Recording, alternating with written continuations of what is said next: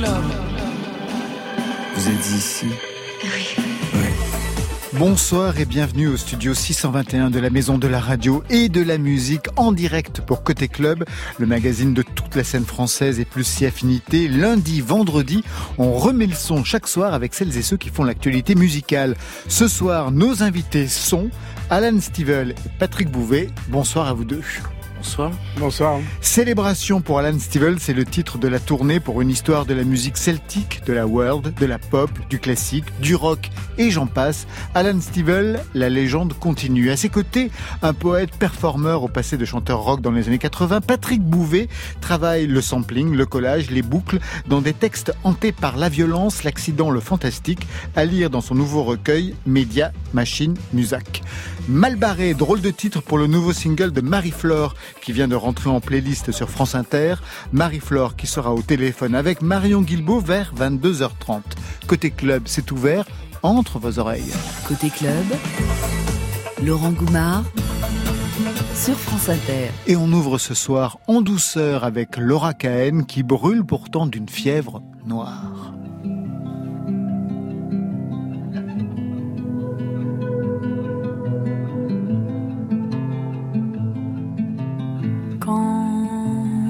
Je regarde dehors, je vois des montagnes nues dans mon village du nord. La fièvre noire, j'aimerais te mordre plutôt. 雪。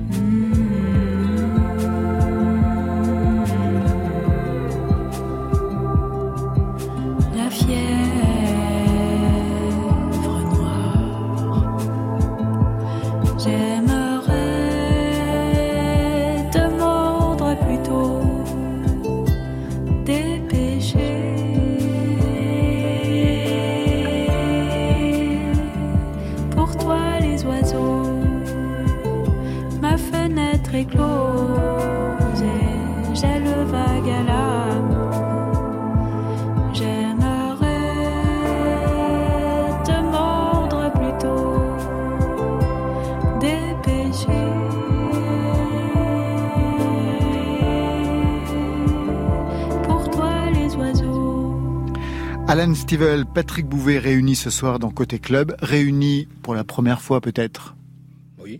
Vous confirmez Oui, euh, enchanté, vraiment. Bah, enchanté, oui. En chanson. C'est une première donc rencontre entre le meilleur ambassadeur de la culture celtique, Alan Stivell, un activiste de la musique folk, rock, avec même des incursions électro, qui a travaillé avec Grim Wright, avec Kate Bush, avec Lynn Renault. Ça c'était tout au début en 57 pour sa première partie à l'Olympia. Ça s'était bien passé avec Lynn Renault, Alan Stivell? Très très bien. C'était une très longue euh, première partie en fait. Donc euh, elle, m'avait pas connu à cette époque-là en fait. Et donc ça s'est passé quand même parce qu'à l'époque c'était un des premiers, peut-être le premier Musicorama euh, sur euh, une chaîne concurrente. Et, euh, et, et du Sur coup, j'ai- Europe 1, non, c'est ça Oui. Ouais. Et, je l'ai retrouvé bien après, en fait, en lui racontant l'histoire, etc. Puis du coup, c'est quand même rappelé de cette soirée, etc. Quoi. Alan Stivell qui aura célébré la renaissance de la harpe celtique, celtique en 72, on va y revenir. Et dans quelques jours, vous partirez en tournée. Le titre, c'est Célébration. Vous célébrez quoi, exactement? Alors donc c'est vrai que bon les, les, anniversaires quand on est musicien en fait les rythmes c'est important donc, euh, donc, donc en fait on peut pas ne renier forcément cette notion là et on et on et on peut être influencé par par ça et et du coup quand les, les les connexions les coïncidences sont là c'est important et et donc euh, Là, c'est 50 ans de l'Olympia de 72, 72 et euh, et donc euh, peu après, en fait, euh, mes débuts étaient vraiment assez proches. En fait, c'était en 66, hein, et, et, donc tout s'est passé quand même plutôt vite. Hein pour arriver à, à, ce, à, cette rencontre avec le très grand public. En 72 est tout à fait improbable. On y reviendra tout à l'heure. À vos côtés, Patrick Bouvet, il est écrivain, poète, performeur avec un passé de rocker dans les années 80, comme beaucoup de gens à l'époque. Deux groupes vous aviez, le locataire et mobile Home. À quel moment vous avez mis fin à cette aventure musicale, Patrick Bouvet? Alors, je vais vous faire une confidence, j'ai jamais arrêté. Vous continuez à faire de la musique? Oui, oui, euh, j'ai sorti, euh, j'ai composé des morceaux pour euh, Chloé Delhomme, qui a sorti un album l'année dernière. Exactement, elle était notre invitée ici. Ouais. Eh ben, elle aurait dû le dire que j'étais, que j'avais composé les morceaux. Mais pas que ça, il y en a eu d'autres aussi pour Elena Noguera justement. Oui, oui, qu'on écoutera tout à l'heure. Voilà, oui, oui, avec Marc Collin. Avec Marc Collin, voilà, un album qui s'appelait Pulp. Euh, euh, Pulsion Fantôme, exactement. C'était voilà, quelque chose autour des musiques de science-fiction des années 70. C'était une sorte d'hommage sans faire de reprise, mais et euh, non non, moi je, je continue toujours. Euh, alors je n'ai plus de groupe parce que c'est trop fatigant. Ah c'est trop fatigant. Ah oui c'est fatigant un groupe. ça fait beaucoup de bruit. Là, malheureusement on est tombé dans les ordinateurs. Moi j'ai très peu de choses hein, comme matériel, mais je travaille. J'ai un complice. Hein, L'album avec Chloé Delhomme par exemple, s'est fait avec Eric Simonet, qui, qui est un ancien années 80 aussi, qui avait un groupe qui s'appelait Movement Movement. exactement. Et donc, dont j'étais très fan, et je retrouve ce, ce, ce garçon 40 ans plus tard. Alan Stivell, vous avez eu, vous aussi plus jeune, cette période groupe avec des potes dans un garage? Alors euh, oui, effectivement, un peu, hein, parce que euh, j'ai eu quand même la, la, la, chance incroyable de rencontrer des, des, des, des, super musiciens, de super personnes, et, et, et c'est bien aussi parce qu'il y a eu ça que, que j'en suis là aujourd'hui. Mais vous avez eu des groupes avec des potes, vous faisiez du rock euh, Alors là, ça s'est passé quand même d'une manière très très très différente que, que, ah oui. peut-être on pourrait s'attendre. C'est qu'en fait, euh, j'étais un touriste du rock and roll, par exemple. C'est-à-dire que ça m'a énormément euh, euh, ma curiosité m'a beaucoup euh, amené, c'est-à-dire que ça m'a, ça me, ça me bottait énormément. Mais euh, j'étais, je restais quand même un, un, un, spectateur un peu quand même. J'avais 14 ans et je voyais ce, ce rock'n'roll arriver, enfin des années 50, et, euh, et, et, et, du coup c'était évidemment une, une, énorme fraîcheur, quelque chose qui a qui arrivait, qui était de ma génération. Et euh, j'étais passionné de science-fiction comme et, Patrick Bouvet. Et, et, et, en fin de compte, par exemple, les, les Shadows, par exemple, est quelque chose qui pour moi venait du futur. nouveaux instruments, guitare électrique, mais avec des sons, avec de la reverb, avec tout ça. D'un seul coup, bah, quand on, quand, si on essaie de se reporter, c'est pas facile pour vous, mais si, si. reporter à ces périodes-là, euh, c'était le futur. Et du coup, tout ça me fascinait. Patrick Bouvet, né en 62, Alan Stivell, né en 44. Alors je me demande toujours comment les artistes se sont construits musicalement. Alan Stivell, quelle était la place de la musique dans votre famille? Avec quel son, avec quelle musique vous, vous avez grandi? Alors j'ai grandi avec, c'était plutôt, centralement, c'était quand même plutôt la musique classique. Ma, père, ma, ma mère jouait du piano, mon père de la flûte traversière, du hautbois. Et donc la, la, la, culture était plutôt basée là-dessus, sachant que ça n'empêchait pas d'entendre euh, à la radio Ce qui passait et, à la radio, et d'entendre Edith Piaf, entendre du jazz, d'entendre des différentes choses qui me qui m'ont évidemment formé. Et au niveau du répertoire classique, parce que classique ça ne veut rien dire, il y a le répertoire oui, oui. romantique, il y a le répertoire baroque. Qu'est-ce qu'on écoutait chez vous il y avait, plutôt Il y avait, bah, il y avait une, une, tendance qui était un peu, euh, on dirait russe. C'est peut-être pas le moment bah pour le dire, bah mais si. effectivement, Tchaïkovski, euh, Borodine, euh, c'était des gens qui étaient. euh, il y avait une tendance vers ça. Et du côté de Patrick Bouvet, quelle était la culture musicale? Avec quel son vous avez grandi? Alors, euh, moi j'ai eu le syndrome du grand frère. Ah bah oui, ça c'est voilà. pratique. Alors je suis tombé dedans vraiment tout petit à cause de lui, puisqu'il a 11 ans de plus que moi. Donc, euh, vous voyez, il commençait à écouter les groupes de rock à la fin des années 60. Moi, j'avais 6-7 ans et j'écoutais tous les Rolling Stones qui pouvaient exister à cette époque. Et puis ensuite, Led Zeppelin. Euh, J'ai même fait de la air guitare avant que ça existe peut-être vraiment avec mon, mon frère. Euh, là, on est entre voilà, 67, 70. Et puis j'ai commencé à voler de mes propres ailes au niveau des goûts un petit peu après, quand il est parti de la maison, où là je me suis retrouvé à écouter euh, encore beaucoup de, de rock très 70s, mais aussi arrivait Kraftwerk. voilà, 75, c'est mon premier disque que j'ai acheté avec mon argent de poche. C'est Radioactivity qui est sorti en 75, et j'ai acheté ça en, en, tombant par terre quand j'ai entendu. C'était la musique du futur pour moi, hein, aussi un peu d'une certaine manière. Alan Stivell, on va vous célébrer, comme le titre de la tournée le dit, célébration. Et pour ouvrir, je voudrais qu'on écoute un des titres de votre dernier album de 2019, Human Celt, l'humain celte, 22e album studio avec plein d'invités. Il y avait, on entendait Francis Cabrel, Fatoumata Diawara et d'autres qui revisitaient vos chansons, dont Bob Geldof.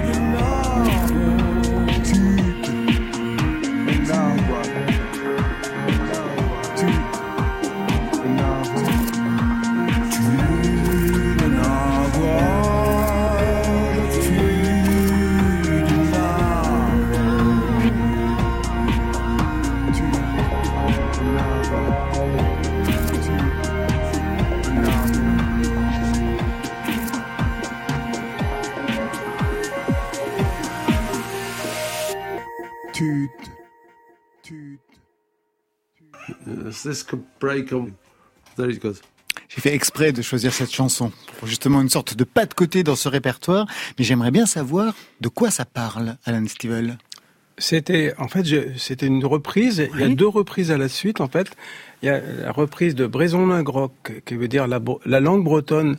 Alors il y a besoin d'une explication. La langue bretonne d'abord, ça veut dire simplement que euh, la langue, c'est quelque chose de très très important dans la dans la culture et, dans la pensée. C'est la musique, évidemment, quand on est musicien, c'est important, mais les mots, la langue, c'est c'est quelque chose de très très important. Et donc perdre, on peut on peut presque se permettre de perdre la musique, mais pas perdre la langue, quoi. Voilà, c'était ça.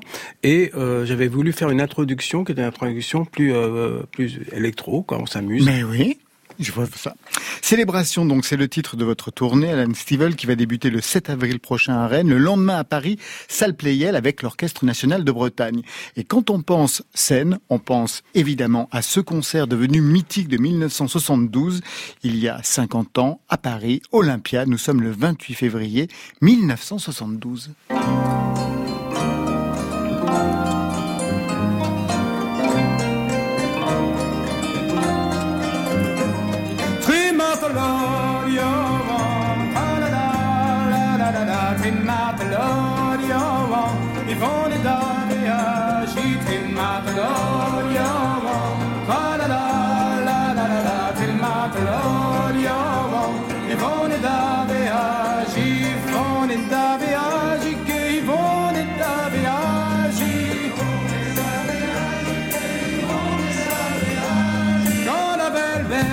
50 ans plus tard, vous mesurez ce qui s'est joué là, à cette époque, justement. Et est-ce que vous le mesuriez à ce moment-là? Euh, Non, je le mesurais pas. Euh, c'était, je disais tout à l'heure qu'il y avait le mot improbable par rapport à ça. C'est-à-dire que cette rencontre avec euh, une démarche qui était une démarche alternative, underground, qui, était, qui est devenue une démarche populaire en même temps. Quoi. Donc, C'était cette rencontre énorme. au grand public était quelque chose qui me que, que j'espérais un peu, mais pas à ce point-là. Quoi.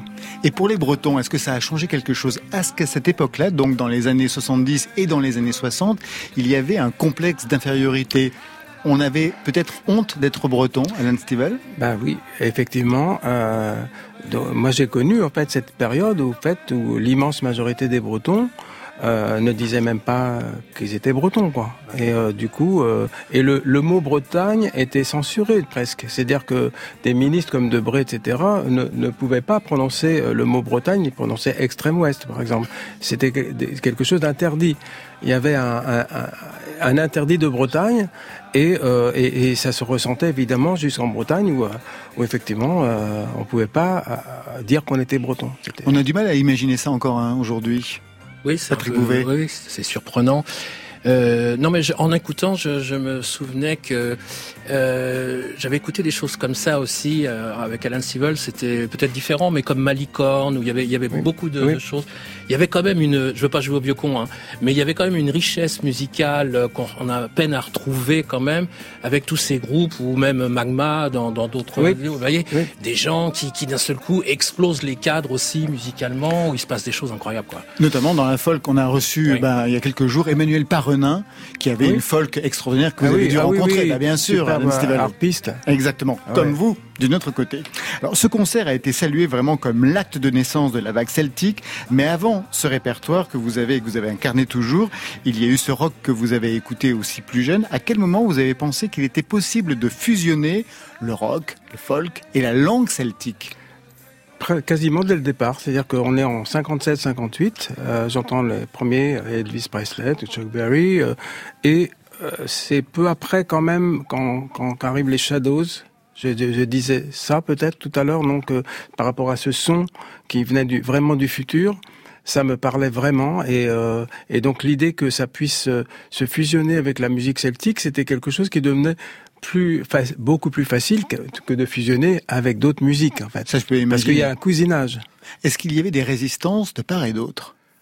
Des résistances, euh, de toute façon, j'ai 14 ans, genre, je suis pris pour un fou de toute façon euh, au, au collège, etc. Donc euh, euh, la résistance, elle est déjà là, quoi. Mais euh, ensuite, par contre, dans le- mon milieu un peu de, de bretonnant, euh, minoritaire. euh, Là, par contre, j'ai des discussions euh, qui sont euh, voilà des, très très intéressantes. Après, à la même époque, vous parliez de, du complexe. le complexe, il est il est général, c'est-à-dire que l'immense majorité des gens de toute. Et donc, effectivement, il y a cette démarche qui va peut-être permettre déjà que ça me plaise à moi-même, parce que j'étais pas forcément quelqu'un de porté vers la brocante, ni vers les dentelles, ni le binucose, ni etc. Et donc, une forme de futurisme breton. Et c'était ça ma, ma démarche. Encore une chose sur les années 60, parce que les années 60 en France, c'était aussi l'époque de Yéyé, France Gall, Françoise Hardy, Johnny, et vous étiez dans la même maison de disques que Johnny au départ. Oui, oui. Et d'ailleurs, on se concurrençait. En fait, c'est ça qui, est- c'est ça qu'aujourd'hui est assez marrant, quoi. Sur les hit parades, les, les, les, les top 10, euh, on était euh, l'un ou l'autre. Moi, je me retrouvais avec trois albums dans le même top 10 où Hallyday avait un seul, un seul disque, etc. Et, et c'était les Stones, c'était, euh, c'était Hallyday, c'était moi, c'était Claude François. Et donc, c'est vrai qu'aujourd'hui, ça paraît un peu euh, surprenant, quoi. Il écoutait votre musique? Oui. Oui, oui, parce que j'étais à Midem à Cannes euh, Ouais. et euh, à l'hôtel, euh, à l'entrée, il, me, il s'approche de moi en me disant mais la, la maison 10 met trop de temps à, à, à m'envoyer les disques, je, je préfère les acheter. Vous, vous l'écoutiez? Oui, j'écoutais effectivement. Et moi, parce que de toute façon, euh, bah, ça faisait partie du monde, euh, Bah du oui. monde rock'n'roll. Après, après, donc, alors euh, là, ça serait, j'aimais bien, mais disons que c'est vrai. Alors là, ça serait peut-être pas gentil de dire ça parce que j'étais plus porté vers les modèles, mais ça, c'est rien, c'est rien de personnel, quoi. Martelode, ce titre, vous n'avez cessé de le défendre tout au long de votre carrière dans des versions différentes, notamment en 92 dans l'album Again, avec Laurent Woolsey dans les chœurs et Shane McGowan, le chanteur des Pogs. Respect.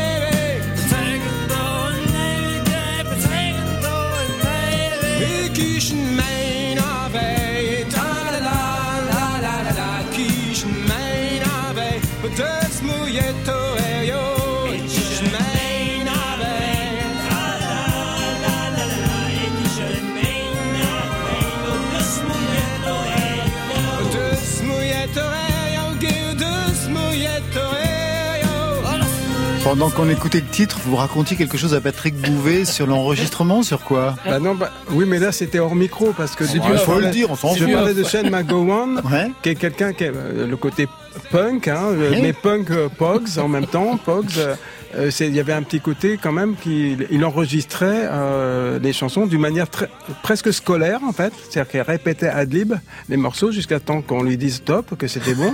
mais par contre, il avait un micro, un, un micro au milieu, une bouteille de vodka d'un côté et une bouteille de vin blanc de l'autre. Alors justement, moi je me posais cette question. Vous avez été, alors ce titre est devenu l'emblème de la bretonitude, si ce terme existe, encore aujourd'hui, toujours. Vous qui avez été un activiste de la culture celtique, quels étaient les combats qu'il fallait mener dans les années 60-70 Parce qu'à l'époque, je regardais un petit peu ce que vous défendiez. Vous parliez d'assemblée régionale, quelque chose qui aujourd'hui apparaît. Ah ben, tout à l'heure, je disais qu'on me prenait pour un fou à l'école. Mais vous vous rendez compte que c'est difficile à, croire presque aujourd'hui que quand, on pouvait parler dans les années 50, 60 euh, des euh, d'assemblées régionales, c'était euh, vraiment l'image d'un besoin de retour au Moyen Âge, mais réel pour les gens. C'est-à-dire que parce qu'on ça, ça évoquait les provinces, les provinces donc de l'ancien régime, donc ça voulait dire retour à l'ancien régime. Donc euh, le simple fait de parler d'assemblée régionale, c'était revenir aux anciens rois, mais c'est même pas suffisant, c'est pas Louis XIV, mais le Moyen Âge plutôt. C'est comme ça que vous étiez perçu. Oui, absolument. Il y avait un atavisme politique dans votre famille pour que, à 14 ans déjà, vous, ayez- vous aviez, vous, êtes- vous aviez cette conscience? Non, c'était simplement que le, le rêve de mon père de réinstaller et de faire re- revenir l'arbre celtique dans, dans, son, dans ce pays, la Bretagne, il y avait l'Irlande bien sûr, mais aussi la Bretagne. Et donc c'était un vieux rêve qu'il a concrétisé et qu'il a concrétisé parce qu'il a la chance que moi-même j'ai dit ok, euh, ça m'a ça m'a tellement emporté que il y a eu cette chose qui a pu se faire et, et voilà comment tout a démarré. Qu'est-ce qu'il reste aujourd'hui à défendre? Par exemple, est-ce qu'il faudrait défendre le bilinguisme culturel, enfin officiel? Parce que je parle de ça parce que je crois qu'en Europe, à part la France et la Grèce, le bilinguisme officiel, c'est partout. Oui, c'est ça. C'est, c'est, c'est, euh, si vous voulez, le problème, c'est que on- la question, c'est de savoir si euh, il y, a, il y a des moyens pour survivre. Enfin, pour une personne, il faut un peu, de, il faut de l'eau, il faut du pain, mais il y a une sorte de minimum. Et le minimum pour une langue, une culture pour survivre, c'est le bilingue, c'est d'être reconnu officiellement. Et, et on peut pas aujourd'hui, dans le monde moderne, euh, survivre sans, sans être officiel. Et donc, euh, l'immense majorité des pays euh, démocrates et, et- et européens ont opté pour une reconnaissance simplement du, du bilinguisme, c'est-à-dire qu'ils n'attendent pas qu'il y ait des attentats, etc., pour pour donner, pour pour simplement euh, dire euh, voilà, vous êtes minoritaire, mais vous avez aussi le droit de vous exprimer, etc. Cette question de la langue, j'imagine qu'elle vous intéresse aussi, Patrick Bouvet. Ah bah, oui, oui. Alors, en écoutant Alan Stivell, ça me, il y a plein de choses parce que je suis un dingue de musique et quand j'entends quelqu'un qui a quand même un parcours assez long comme ça, euh, alors peut-être que je, je, je, je, enfin, je ne sais pas, excusez mon ignorance, mais est-ce que vous avez déjà sorti vos mémoires, hein, quelque chose, un livre euh, ça- Euh, vraiment être- mémoire, non. Ouais, ça serait énorme, quoi. Ouais. J'ai eu la chance de croiser, par exemple, Christophe, euh, le chanteur, aujourd'hui disparu. Et, et- et moi, je je l'ai pas vu beaucoup, mais on, je le faisais un peu parler aussi. Et tout, tout, même, même là, alors ça paraît anecdotique par rapport à ces histoires de langue, hein, mais même ces histoires des années 50, euh, comment la musique, le business même euh, se faisait d'une façon peut-être plus euh, rock'n'roll, c'est le cas de le dire. Euh, c'est super intéressant. Enfin, les, les gens qu'on croise, et, voilà quoi. Alors je vais revenir sur la question de la langue parce que dans votre dernier album, vous aviez même chanté en gaulois, c'est une langue que plus personne ne parle, alors encore moins chanté. Vous aviez mené des recherches Sachant que je mets des guillemets à gaulois, Oui. à gaulois dans le sens que, que, que l'immense majorité des gens emploient ce mot-là. Et moi, j'aime bien quand même être plus euh, rigoureux que ça. nuancé et donc nuancé et rigoureux, parce qu'en fait, le gaulois en tant que langue n'existe pas. Donc, si on est linguiste, on peut pas employer le mot gaulois. Le gaulois, c'est une, c'est un, c'est un mot qui recouvre un côté administratif. C'est-à-dire, vous avez l'Empire romain qui appelle gaulois, qui appelle la Gaule, etc., une, une- un ensemble de provinces de l'Empire romain. Alors vous avez chanté en quoi et le mot gaulois, mais j'ai par- parlé en, en archéo-celtique, mais j'ai aucun mot qui euh, qui convient vraiment. Mais vous aviez mené des recherches? Alors euh, recherche de vraies recherches, c'est-à-dire que j'ai fait des études de celtique, de, de littérature ancienne euh, gaélique, galloise, et de, je me suis donc évidemment intéressé forcément au celtique de l'Antiquité. Euh, celtique de l'Antiquité, en fait, qui euh, recouvrait, vous avez une, une, grosse partie de, l'Union européenne d'aujourd'hui, plus euh, le centre de la Turquie qui parle la même langue et qui se comprend d'un bout à l'autre. Hein. Et, euh, donc de l'Irlande à la Turquie, on, se comprend dans, la langue celtique, si vous voulez. Et euh, vous avez, euh, on appelle celtique continental, mais qui en fin de compte regroupe comprend aussi la Grande-Bretagne. C'est-à-dire quand vous dites gaulois, ben, en réalité, on, on, on, a la même langue euh, au nord de l'Écosse jusqu'au nord de l'Italie comprise, etc. En parlant de langue, je crois que vous avez failli être professeur d'anglais. oui, j'ai failli. J'ai failli, effectivement. Et quand on m'entend parler anglais, on se comprend on dit que, vous avez failli. C'est vrai, à ce niveau-là, à ce point-là. Une dernière question. Il y a cet instrument, bien sûr, qui vous identifie, la harpe. Il y avait même donc cet album de 72 ou 71, Renaissance de la harpe celtique. Vous vous souvenez de la toute première harpe? À quel âge elle arrive? Oui, euh, j'ai donc on est en 1953. Ouais. Et donc euh, j'ai 9 ans, euh, je, je, je, vais avoir 9 ans, et donc c'est c'est le, le moment clé, quoi, effectivement, et euh, que ça va bientôt être les 70 ans. Et chose quand même complètement incroyable, c'est que personne en Bretagne, y compris des amis compositeurs, euh, personne n'aurait imaginé qu'on aurait pu réinstaller un instrument revenant de plusieurs siècles en arrière euh, et qui en plus de ça avait des moyens que, eux-mêmes considéraient comme limités parce que donc c'est quand même un instrument quand même semi-diatonique donc euh, donc avec des avec des des handicaps etc et ça et aujourd'hui vous n'avez pas une ville du monde entier qui n'a pas une ou plusieurs harpes celtiques dans la dans l'école de musique ou le conservatoire. Oui, vous avez tout réussi. Alan Stivel, vous restez avec nous. On a rendez-vous avec Patrick Bouvet dans quelques instants, Marion Guilbault et Marie-Flore. Mais avant cela, un autre breton d'adoption. Étienne Dao nous contamine avec son Virus Sex sur France Inter.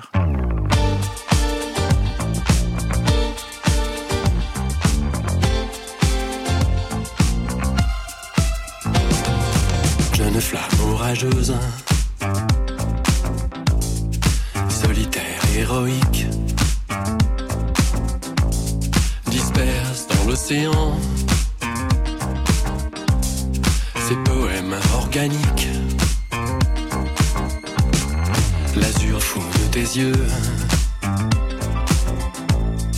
m'a lancé un défi. Et je lèche le sang de cruels ennemis.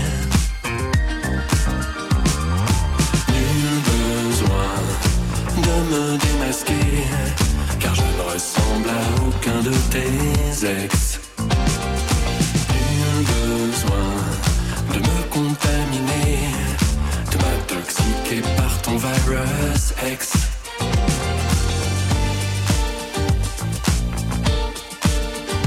Virus X, Virus X, ton cœur bat la chamade.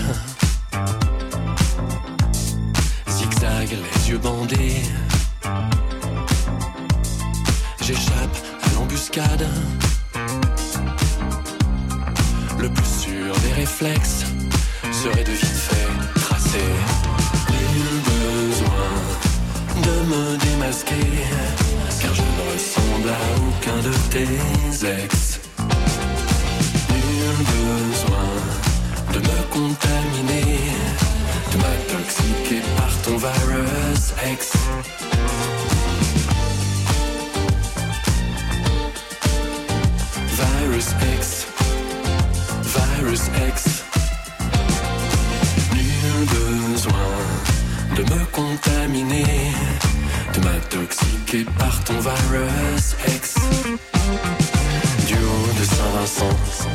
Les gargouilles vous surveillent. Virus Saint-Malo, rose pâle, virus se déplie se réveille.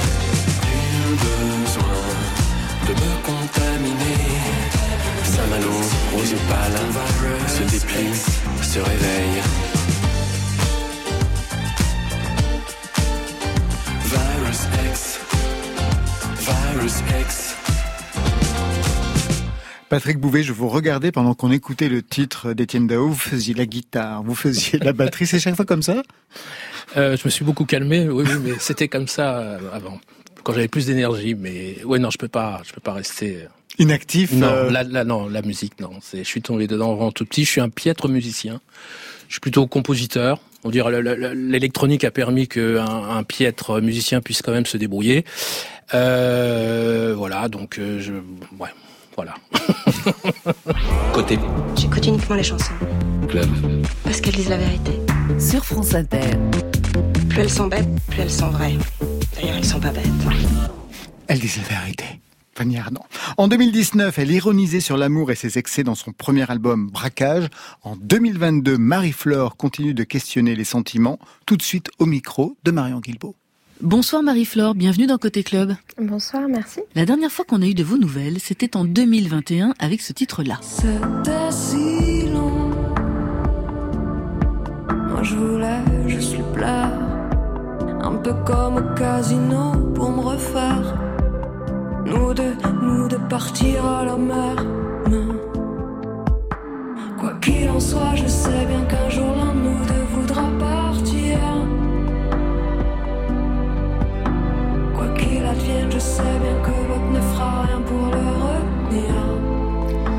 Si bon, c'était une chanson qui était parue en décembre 2021, mais elle n'avait pas été à l'époque suivie d'annonces, euh, d'albums. Est-ce que c'était juste un galop d'essai, cette chanson? Alors, c'est-à-dire que c'était plutôt une chanson que j'avais euh, écrite en, effectivement entre les deux, deux opus. Et euh, je tenais absolument à la, à la sortir parce que bah, j'aime beaucoup ce titre. Ouais. Et, euh, et je voulais aussi quelque part célébrer euh, voilà euh, le retour de, de l'amour naissant ou en tout cas renaissant. Voilà, donner une suite un peu au premier disque. On vous a réellement découverte, euh, Marie-Flore, en 2019 avec votre album Braquage, avec une écriture très frontale, un peu crue, posée sur des climats très pop, très satinés. Ce contraste entre les deux, vous le travaillez comment? Je crois que ça vient assez naturellement. euh, euh, on va dire c'est un petit peu le, le packaging et puis le contenu quoi. J'aime beaucoup avoir un ton très franc et ensuite euh, env- envelopper, on va dire mes mes titres dans un écrin euh, plus habillé, euh, plus tenue du soir, Plus glamour. plus glamour. Vous commencez toujours par le texte? Toujours, toujours, il faut, euh, il faut que j'ai une accroche, en fait, un point d'entrée. Euh, sinon, c'est vrai que euh, composer pour composer, euh, c'est pas forcément euh, l'exercice dans lequel je me sens le plus à l'aise. Euh, mon rapport à la musique, c'est surtout de raconter des choses, en fait. Donc le, le texte, effectivement, est primordial. Alors vers quelle couleur musicale vouliez-vous aller cette fois-ci? Est-ce que vous vouliez aller vers le disco comme vos consoeurs, Juliette Armanet, Clara Luciani? Alors, euh, pas vraiment. je dois dire que je l'ai un peu fait comme braquage, c'est-à-dire que la création s'est fait de manière très libre, pas référencée, c'est-à-dire que je suis pas arrivée en studio en disant je vais faire euh, telle chose ou telle chose. Euh, je tenais surtout à ce que les chansons soient euh, arrangées, euh, voilà. dans leur chair, quoi, avec euh, ce qu'elles dégagent euh, à la première écoute, on va dire, d'un piano-voix, par exemple. Euh, voilà, je tiens toujours à ce qu'on parte dans la direction du, du premier sursaut, en fait, que j'ai voulu mettre dans la chanson. Un mot justement, euh, Marie-Fleur, sur vos goûts musicaux. Ça va du garage rock des années 60 à Damso, PNL. Cet éclectisme, vous le tenez d'où De qui? Euh, de mon âge Ouais. Non, il faut dire que je, voilà, je, j'ai commencé à écouter euh, de la musique euh, très jeune. Et, euh, et je suis passée par, euh, je pense, beaucoup de phases, mais comme beaucoup de gens, hein, euh, quand on se cherche, etc. Euh, je me suis longuement arrêtée euh, sur effectivement le rock garage des années 60, qui reste toujours pour moi une euh, une référence. quoi. C'est vraiment la musique dans laquelle je- j'adore me lover euh, à tout moment. Et pourtant, on l'entend pas beaucoup cette euh, cette référence-là dans votre musique à vous. Peut-être dans non, les réverbes. mais peut-être dans les réverbes, mais c'est vrai que c'est c'est pas une musique à guitare, c'est pas une musique rock, parce que je je crois qu'il y a peut-être une différence aussi entre euh, la femme, on va dire euh, musicale que je suis, et puis celle qui est euh, plus intérieure. C'est très intime finalement ce qu'on écoute, et je crois que je garde un peu pour moi. Alors aujourd'hui, vous revenez avec Malbarré. C'est une chanson qui arrive comment et qui raconte quoi? Deux choses, je dirais. euh, j'ai commencé à l'écrire euh, dans un moment où je commençais à écrire ce disque qui va sortir, et j'étais en panne d'inspiration. Donc il y avait cette ligne de basse qui tournait euh, en boucle dans le studio, et j'arrivais pas en fait à, à écrire. Et euh, j'ai commencé à fredonner, euh, c'est mal barré, euh, je vais me refaire un café, bon. Et donc je suis sortie euh, me faire un café. Puis en revenant, euh, j'ai j'ai écouté ce que j'avais enregistré juste avant. Et là, j'ai eu le déclic en fait en entendant cette phrase euh, d'entrée dans le titre. Je me suis dit tiens, ça y est, je, je tiens mon, mon ticket d'entrée. Et euh, tout a découlé euh, voilà d'un trait. Et, euh, et ensuite, j'ai essayé d'en faire plus, euh, euh, j'ai une chanson un peu mouchoir, comme un petit mouchoir qu'on tend à, à, à un ami qui vient de se faire larguer, en fait, une petite tape dans le dos pour lui dire tout va bien se passer. Elle est représentative de votre prochain album. Il a un titre d'ailleurs, ce disque? Euh, il a un titre, oui. Est-ce qu'elle est représentative euh, Dans le ton, certainement? Dans l'écriture aussi? Après, musicalement, euh, je crois que cet album est assez riche, en fait, et euh, tous les titres sont assez différents. Eh bien, merci beaucoup, Marie-Flore. Merci à vous. À très bientôt dans Côté Club. Malbarré, c'est votre nouveau titre, en playlist sur France Inter et pour la première fois dans Côté Club.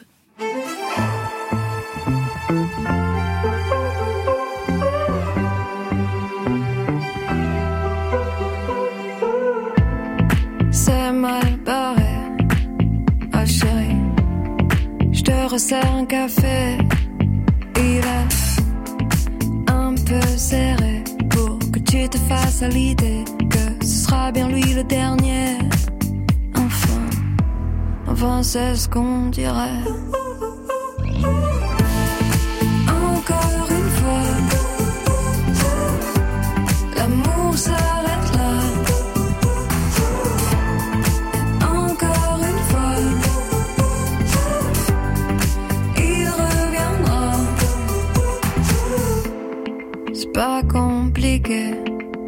Ah chérie.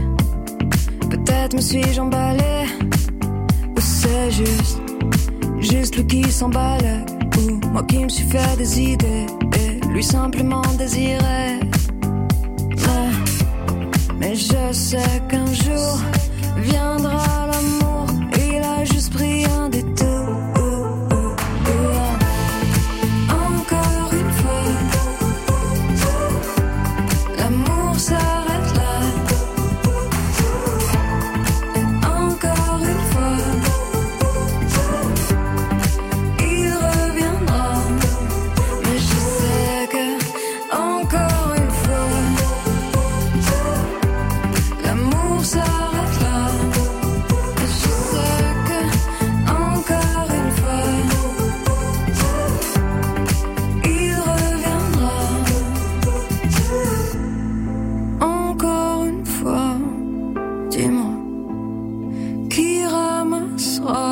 ramassera les bouts de nous, de nous que t'as laissé. Les bouts de nous, de nous que t'as laissé. Mais je sais que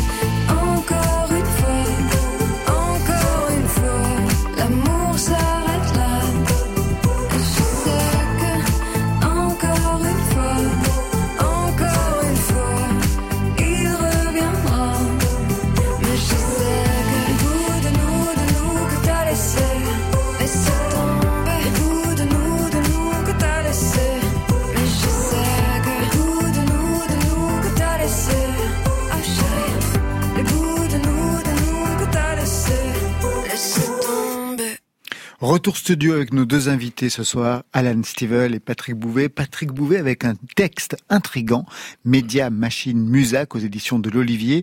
Vous êtes écrivain, poète, performeur pour un parcours littéraire qui commence en 99, on va y revenir. Des textes rythmés par une certaine idée de la musique, parce que avant la littérature, il y a eu une vie de musicien, on en a parlé tout à l'heure et ça revient dans tous les portraits. Chanteur de groupe de rock, le locataire début des années 80, puis six ans plus tard un autre groupe, Quel était le répertoire? C'est-à-dire, c'était des reprises ou des chansons originales? Non, non, le, le- je faisais aucune reprise. Ça m'intéressait pas du tout à l'époque. D'ailleurs, je sais pas pourquoi. Mais alors, le premier groupe, le locataire, euh, je suis très jeune, hein, j'ai 20 ans. J'ai commencé mon premier groupe euh, en troisième au collège. Euh, C'était pas celui-ci, hein, mais je me suis acheté un petit MS-20 pour ceux qui connaissent, un petit synthé. J'avais travaillé un mois pour me payer ça, c'était quand même euh, quelque chose. Bref, euh, donc le locataire, c'était un groupe à l'époque. euh, là, on est en 82, on adore euh, Marquis de Sade. Là, on revient avec la Bretagne.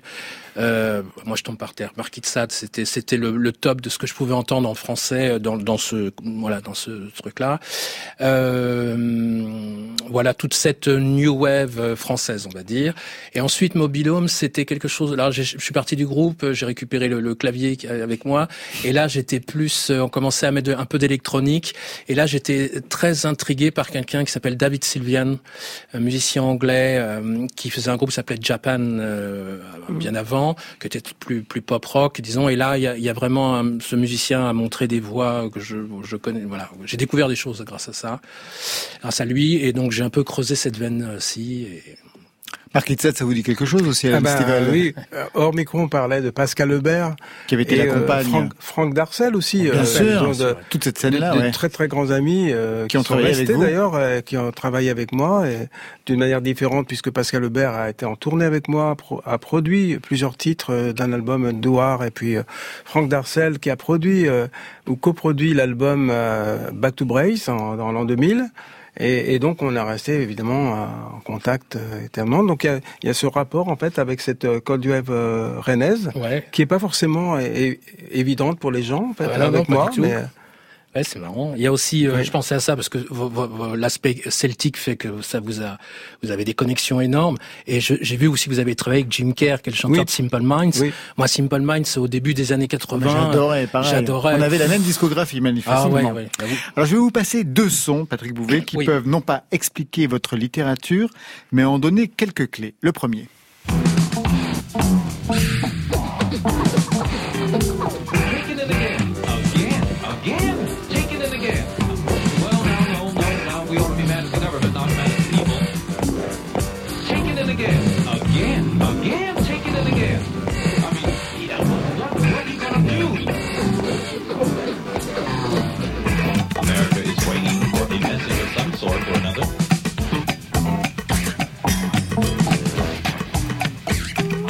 Écoutait vraiment les mêmes choses. Identification de ce son. Vous me faites un plaisir. Alors là, je, je vais pas exagérer, je vais le dire tout simplement.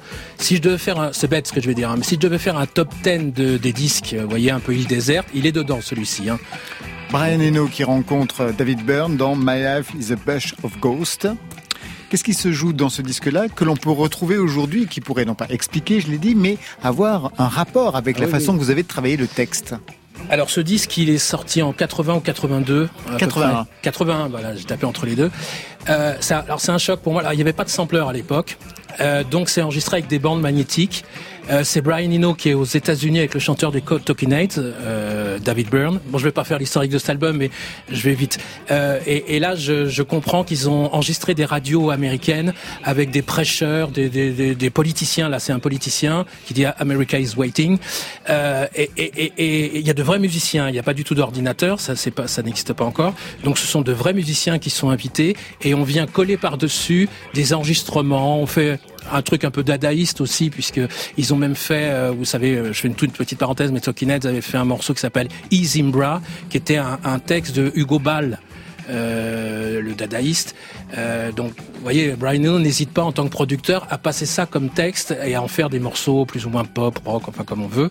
Et là, là, moi, c'est voilà, je dis quand je vais être grand, je vais faire ça. C'est-à-dire que je vais trouver un moyen. Et ensuite arrive le sampling. Et là, ça permet d'avoir du matériel pour euh, pour expérimenter justement le, le collage sonore et ces choses-là. Quelque chose que vous travaillez dans vos textes. Oui. Autre extrait, dans la musique. plus expérimental.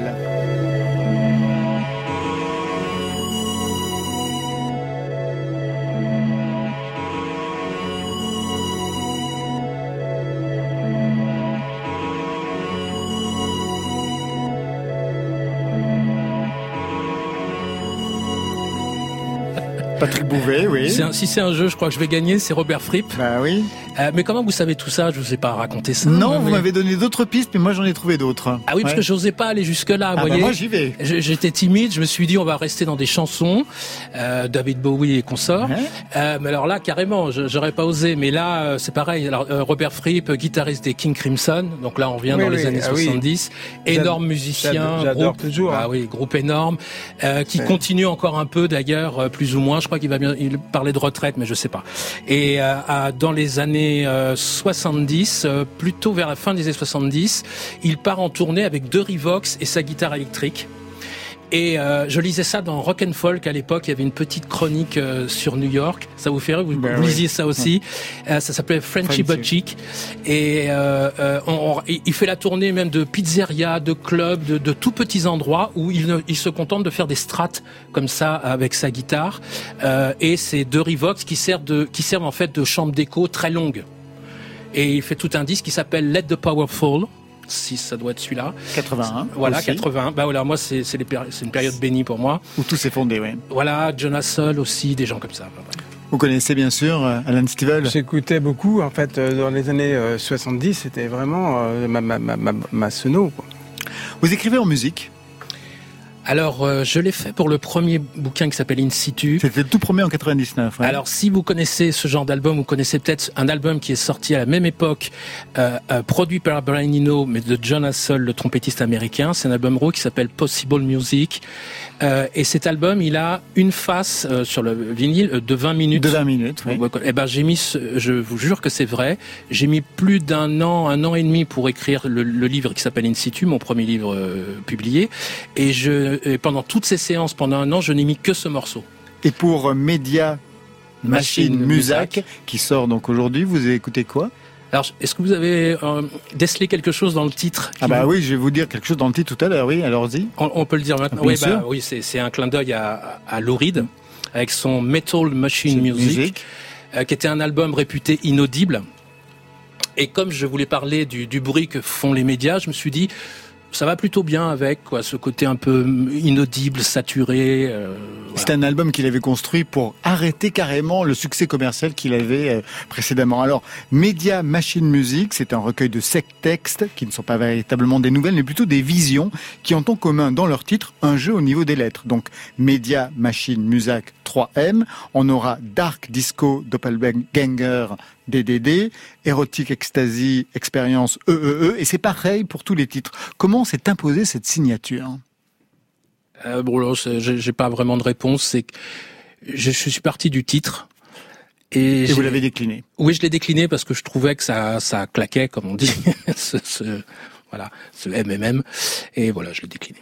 De quoi est-il question alors dans ces sept visions? Eh bien, dans Silent Stone Spirit, c'est l'histoire d'une femme, Marika, régie des 60s, rescapée des 70s, condamnée à la solitude, qui se souvient avoir attendu un homme, Philippe, un texte élégant, rythmé de répétitions, de leitmotiv, de collage, qui a des allures parfois de l'année dernière à Marienbad.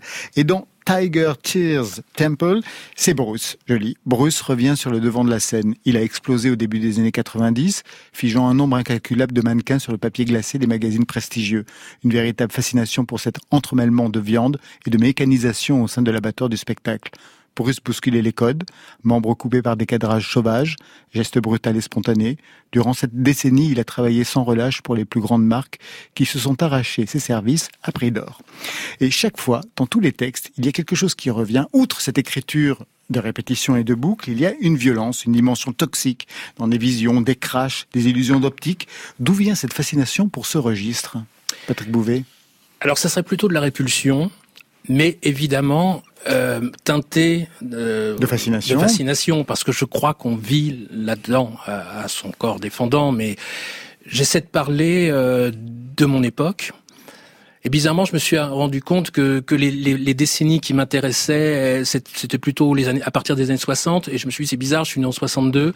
Et j'ai l'impression que j'arrête pas d'arpenter euh, depuis que je suis au monde. Ça doit être quelque chose de, de cet ordre-là. Et j'essaie toujours, euh, euh, dans les textes, vous avez, vous avez fait référence au premier texte. Il, il, il fait pas mal référence aux années 60-70.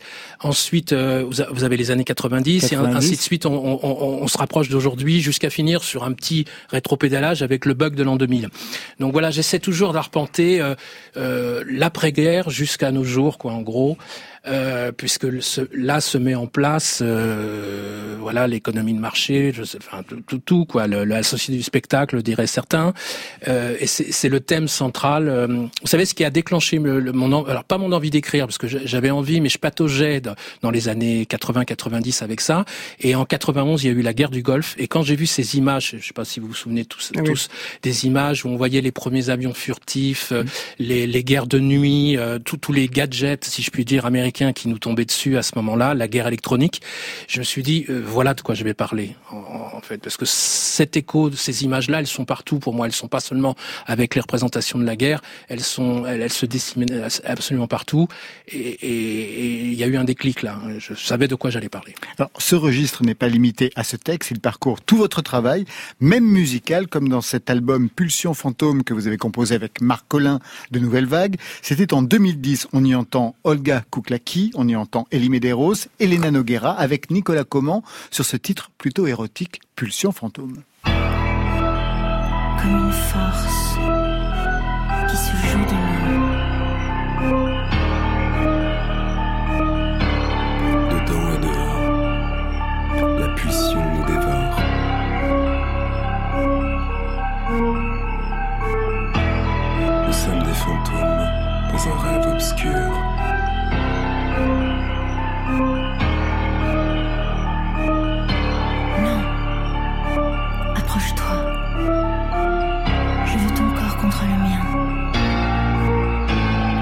tout de suite, encore un extrait de cet album passionnant. Il est instrumental cette fois. Il pourrait servir de bande-son à un film de Dario Argento.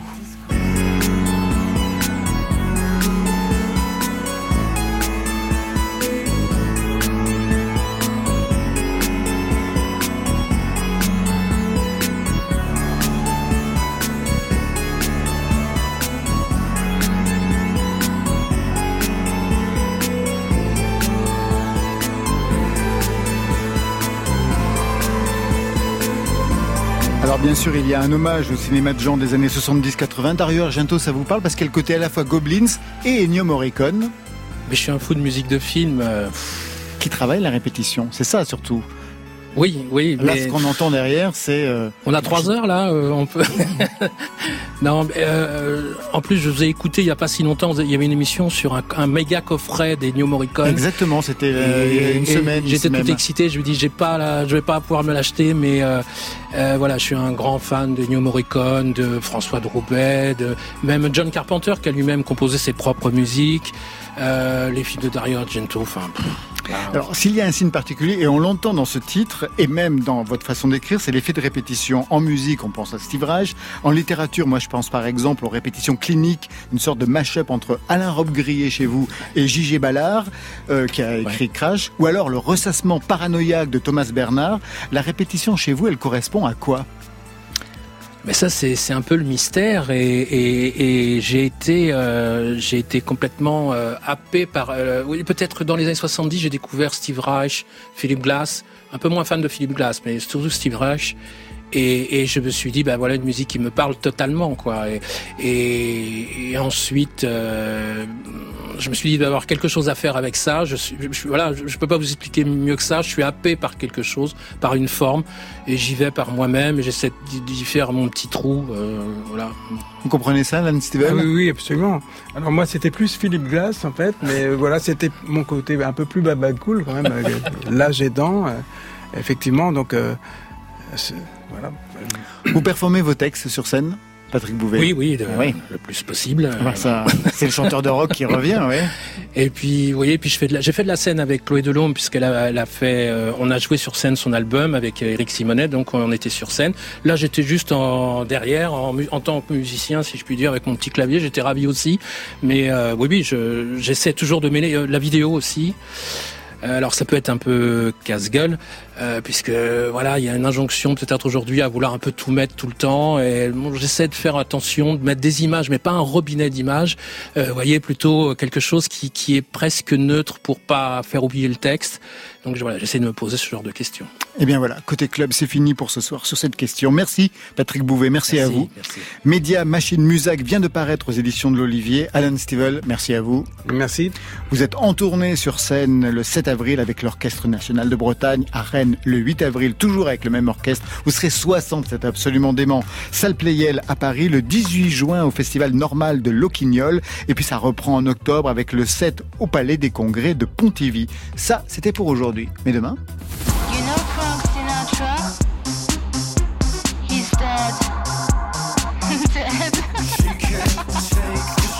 Ah, j'adore. Le retour de Kitten and the The Hacker, 20 ans pour les héros de l'Electro Clash avec un nouvel album, Third, en avant-première demain, avec un mix rien que pour nous, soirée côté clubbing.